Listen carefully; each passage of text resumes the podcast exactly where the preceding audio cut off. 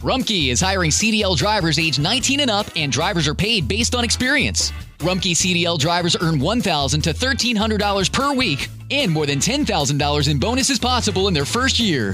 Rumkey drivers are home daily, work in a recession resistant industry, receive great benefits and performance incentives.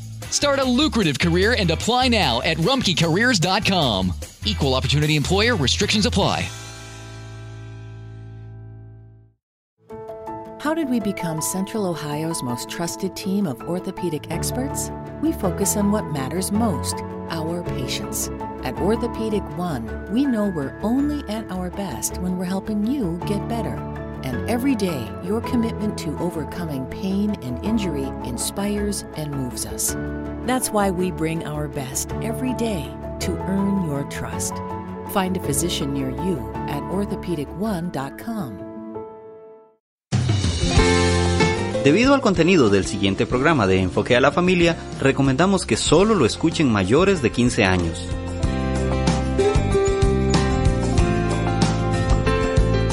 En el año 2018 se reportó que alrededor de 15 millones de mujeres adolescentes de 15 a 19 años han sido víctimas de relaciones sexuales forzadas en algún momento de sus vidas.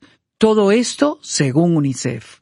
Entre muchas familias también existe el abuso sexual hacia niños y hombres adolescentes.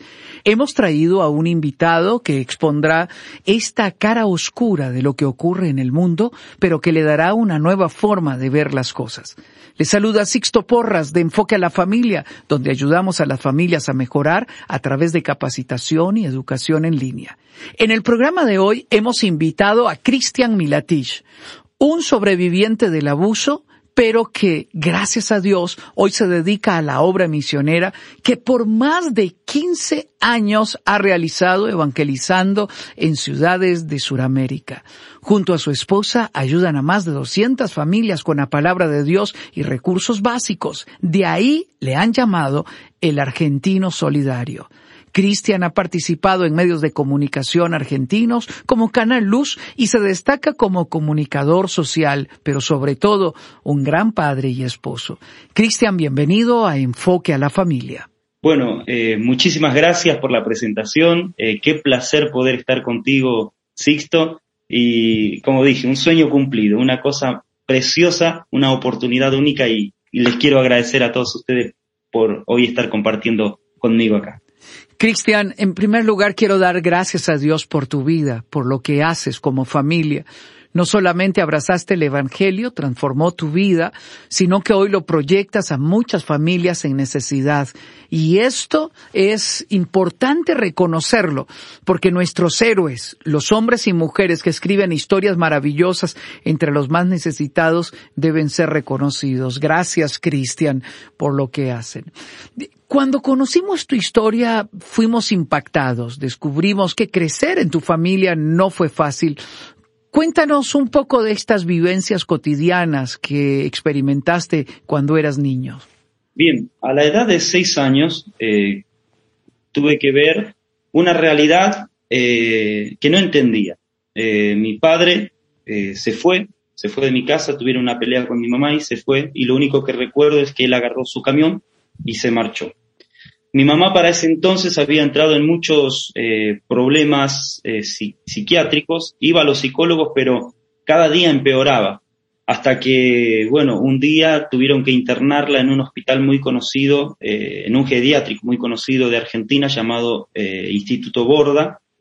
Así que nosotros fuimos sorteados a las buenas de Dios, como uno diría, en casa de tíos, que después descubrimos que no eran tíos, eran conocidos de mi madre, tenían eh, una unión eh, muy cercana porque se criaron juntos, pero no, no, no eran tíos. Así que bueno, nos tocó vivir una, una realidad eh, complicada a todos. Estas personas que nos criaron, a quien nosotros llamábamos tíos o primos, eh, nos hacían trabajar muchísimo para ganarnos la comida o el pan del día. Y por momentos mis supuestos primos entraban al lugar donde dormíamos y ahí comienza la otra parte de la historia. Eh, digo que desde que tengo conciencia la historia comenzó mal, pero eh, esta fue la peor realidad de todas porque tuve que vivir eh, situaciones inesperadas me tocó desde chico y, sin estar preparado para recibir todo esto. Entonces, cuando ellos entraban a ese cuarto, eh, abusaban sexualmente de mí en muchas ocasiones. Eh, y no solo eso, sino que también eran violentos y bueno, no, no entendía qué era lo que pasaba, pero así comienza más o menos esta historia. Cristian, ¿qué impacto tuvo este abuso en tu vida, en la vida de un niño? ¿Y cómo mirabas que esto también se, se estaba repitiendo con otros niños? La verdad es que me marcó, eh, me marcó siempre. Fue un antes y un después. Si, yo pensaba que el antes y el después de mi vida era cuando se separaron mis papás, eh, no, el, antes y el después de mi vida vino después de esto. Porque, como dije, no estábamos preparados, nadie nos enseñó, no sabíamos bien lo que pasaba. Eh, era una familia que también tenía muchísimos problemas y que no, nos pegaban, nos pegaban, recuerdo literalmente, y, y nos forzaban. Hubo un momento que fue donde hubo un quiebre total, donde fue el estado más vulnerable de mi vida, porque siendo el mayor de cuatro hermanos en ese entonces, hoy somos catorce, pero en ese entonces, ellos me decían que si yo no me dejaba hacer las cosas que ellos querían, iban a agarrar a mis hermanitos. Yo tenía apenas seis años. Entonces, yo no tenía la fuerza para defenderlos. Eh, entonces, por momentos, yo cedía con tal de que no le hagan nada a mis hermanos. Yo tuve que aprender a ceder sin entender porque sabía que lo que hacían estaba mal y no quería que le hagan a mis hermanos. O sea, yo no era muy consciente, pero sí vivía todo y tenía que aprender a razonar rápido si eso era bueno o era malo, si era parte de la vida. No lo sabía, nadie me lo explicó. Para mi frustración, que después de todo lo que hacían conmigo, ¿sí?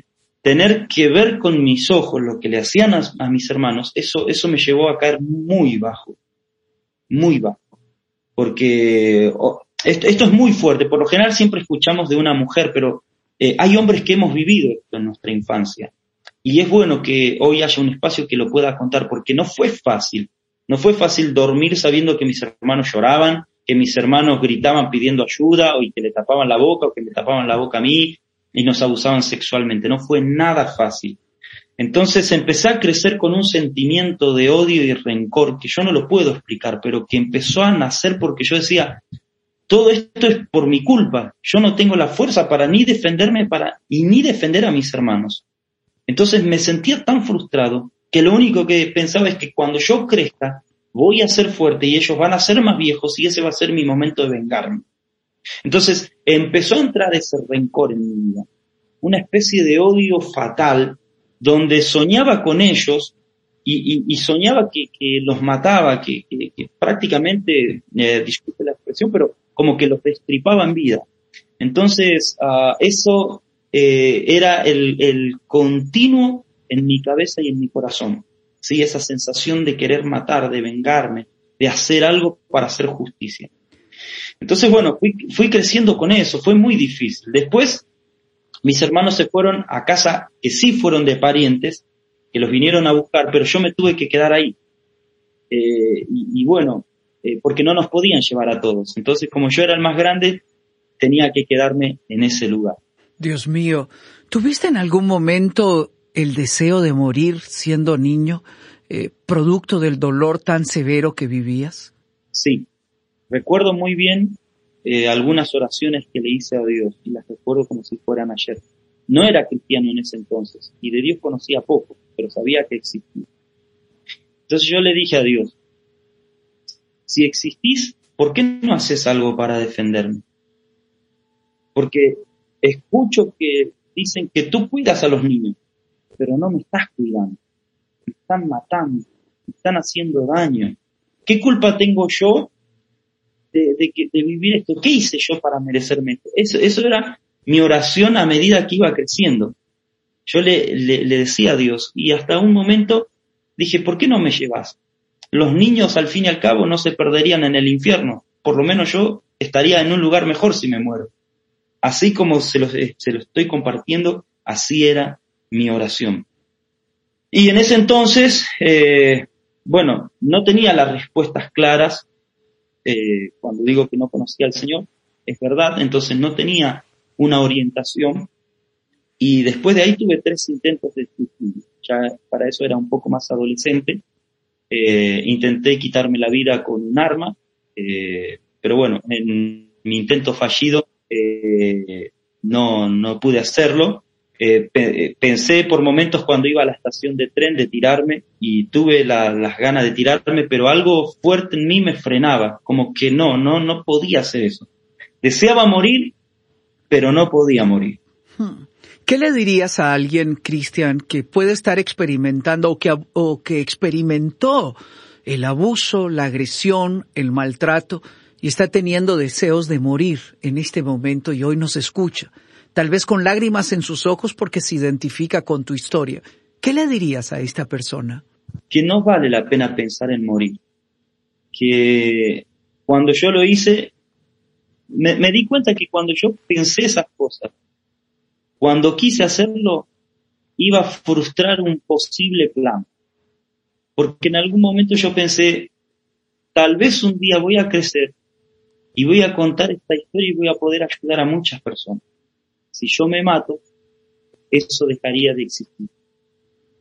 Entonces, para todos aquellos que están viviendo este dolor, les diría que, paren de pensar en esto, que hay algo mejor, que hay algo que lo pueden ver con sus propios ojos, escribir con sus propias manos y hablarlo con su propia boca.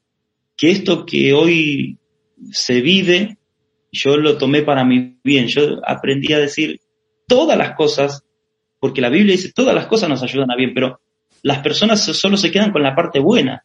No todas las cosas, incluso estas, tienen un gran propósito. Dios puede usar la vida de cualquiera como la mía. Entonces, eh, no pienses eso. Hay una salida, hay una esperanza, una oportunidad de vivir y de hacer historia, una nueva historia para que otros también puedan escucharte como me estás escuchando a mí. Hmm. Vivir con el hecho de haber sido abusado es una de las cargas más fuertes que alguien pueda llevar. ¿Cuál fue uno de esos momentos claves en que supiste que podía ser sano y libre del dolor que estabas experimentando? Bueno, aunque no conocía a Dios, estaba en la búsqueda de Dios. Yo iba a una iglesia católica en ese entonces y iba porque, no porque me gustaba, iba porque había jóvenes y, y bueno, y podía entretenerme un poco, um, pero estaba en la búsqueda de Dios. Entonces yo pensaba y decía, un día tal vez me encuentre con Dios, un día tal vez Él sea la persona más real en mi vida y se pueda aparecer de alguna manera para decirme eh, que todo eso que pasó eh, me iba a potenciar como persona en el futuro para poder eh, hacer algo por alguien. Entonces como que me fui alimentando de esa esperanza, ¿sí? Y, bueno, y sobre eso fui caminando. No, no, honestamente no, no era regular en la iglesia, iba, pero no, no, no era regular. Eh, entonces, a medida que fui creciendo y en la búsqueda de Dios, me encuentro con un joven que me predica la palabra. Eh, y bueno, y cuando él me predica, eh, no fue nada fácil para él porque uh, él me hablaba de... yo no tenía problema en sí con Dios, aunque tenía cuestiones, pero cuando él me decía que Jesús me amaba, era cuando, no sé, se encendía ese odio. Porque yo decía, bueno, pero si Dios me ama o Jesús me ama, ¿dónde estuvo él cuando me hacían todas esas cosas? ¿Me explico?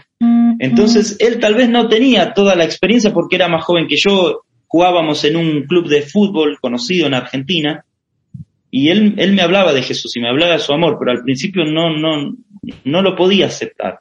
Hasta que soñaba con, con, con él, me perturbaba en sueño, como decía yo, con esa frase, Jesús te ama. Cristian, Jesús te ama, Él tiene un propósito con vos.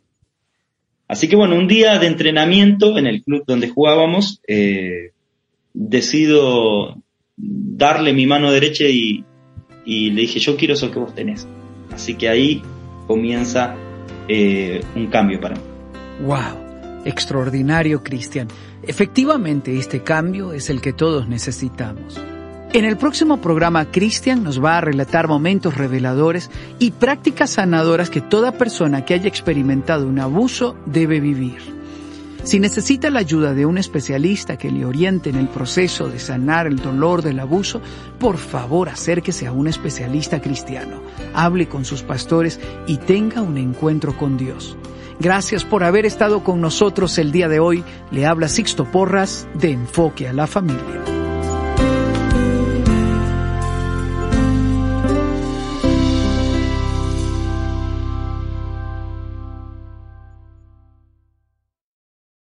Summer happens at Speedway because everything you need for summer happens at Speedway.